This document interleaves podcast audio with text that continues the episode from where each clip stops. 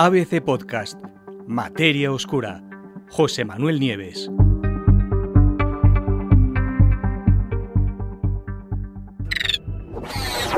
¿De dónde sale la antimateria de la Vía Láctea?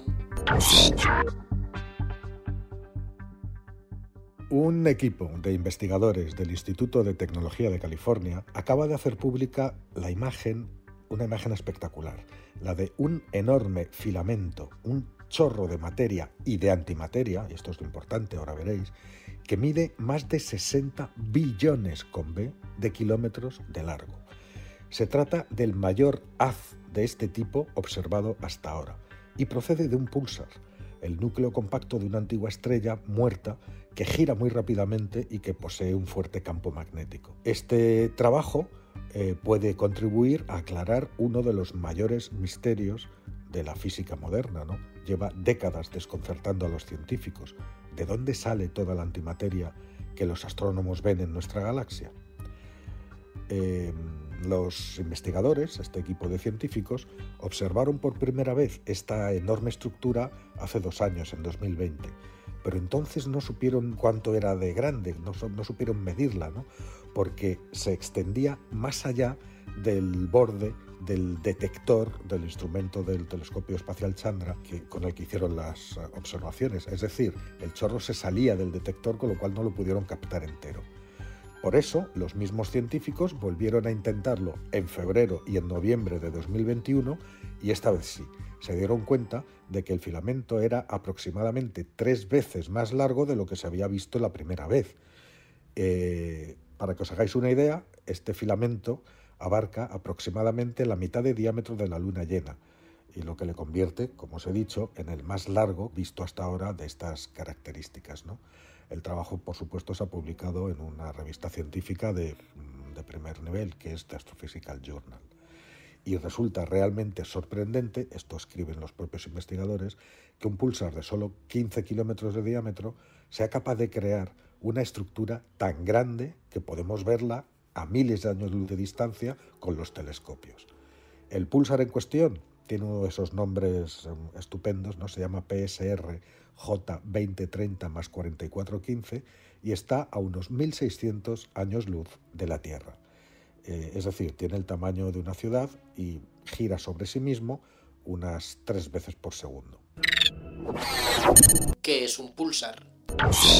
Eh, recordemos, para los que no lo sepáis, que los pulsares son cadáveres estelares. Son masas muy compactas, es lo que queda de una estrella después de un colapso gravitatorio. Sabéis que la gravedad, cuando la estrella se queda sin combustible, se apaga el horno nuclear, que es la que genera la fuerza para resistirse al aplastamiento de la gravedad, bueno, pues cuando esto sucede, la gravedad va aplastando, aplastando la estrella y si no es lo suficientemente grande para convertirse en un agujero negro, se convierte en una masa súper apretada donde los átomos se pueden llegar a tocar eh, unos contra otros muchísimo más pequeña que la estrella original. O sea, una masa muy condensada. Este núcleo estelar mide muy poco, pues entre 10, 15 eh, kilómetros, ¿no? Es, eh, es muy pequeño, pero tiene toda la masa de la estrella anterior, de la estrella de la que viene, que podía medir millones de kilómetros. ¿no?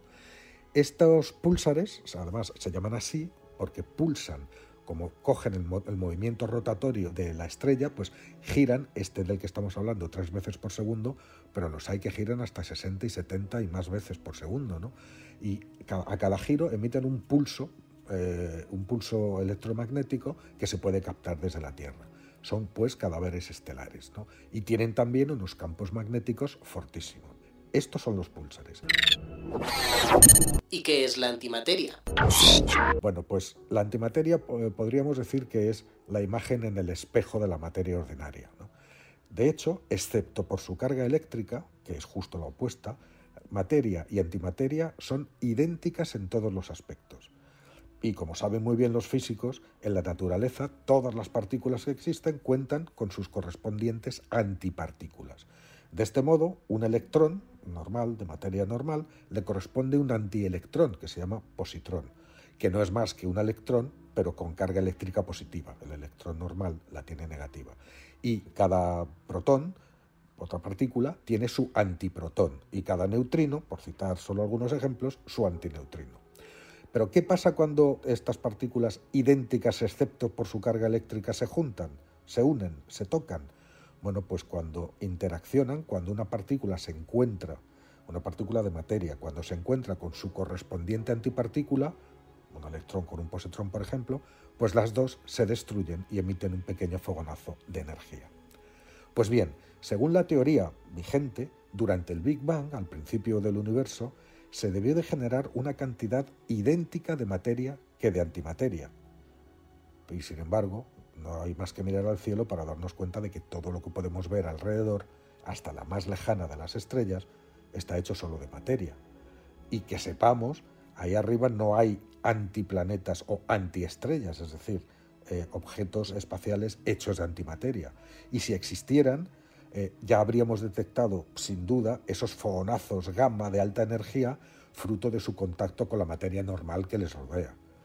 Pues entonces, ¿dónde está toda la materia que falta? Descubrir cómo terminamos en un universo lleno de materia y prácticamente sin rastro de antimateria es uno de los misterios más grandes a los que se enfrenta la física. Esto, por supuesto, no significa que en ciertas ocasiones los científicos sigan encontrando pequeñas cantidades de partículas de antimateria, como es este caso, ¿no? especialmente positrones, que son las antipartículas del electrón.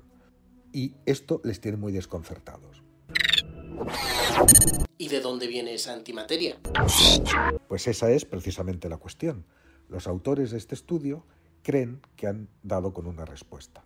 La antimateria que observamos en la galaxia procede, según ellos, de púlsares parecidos a este, a este que está emitiendo el chorro, ¿no? al PSR J2030 más 4415.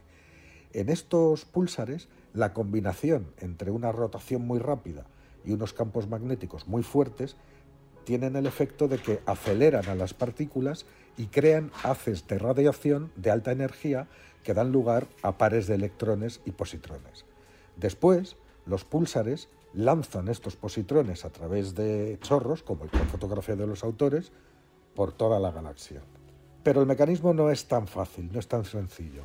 Sabemos, por ejemplo, que los púlsares generan una cosa que se llaman vientos de partículas cargadas, que normalmente se quedan confinadas en el interior de los campos magnéticos.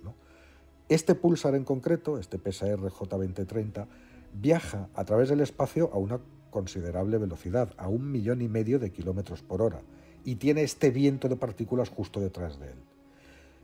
¿Y qué tiene por delante? Pues una descarga de gas delante del pulsar se está moviendo. Imaginaros, es algo parecido a lo que pasa con el agua que se acumula en la proa de un barco que se está moviendo. ¿no? O sea, toda esa acumulación de agua frente a un barco en movimiento sería algo comparable, ¿no? Eh, para que os hagáis una idea. Sin embargo, hace unos 20 o 30 años, el movimiento de este arco de choque parece que se ha detenido. De forma que el pulsar, que se sigue moviendo, lo ha alcanzado, ha llegado hasta allí. ¿Y eso qué es lo que ha provocado? Pues una interacción con el campo magnético interestelar que se estaba moviendo casi en línea recta de izquierda a derecha. Y eso desencadenó una fuga de partículas que dio lugar a este chorro. ¿no?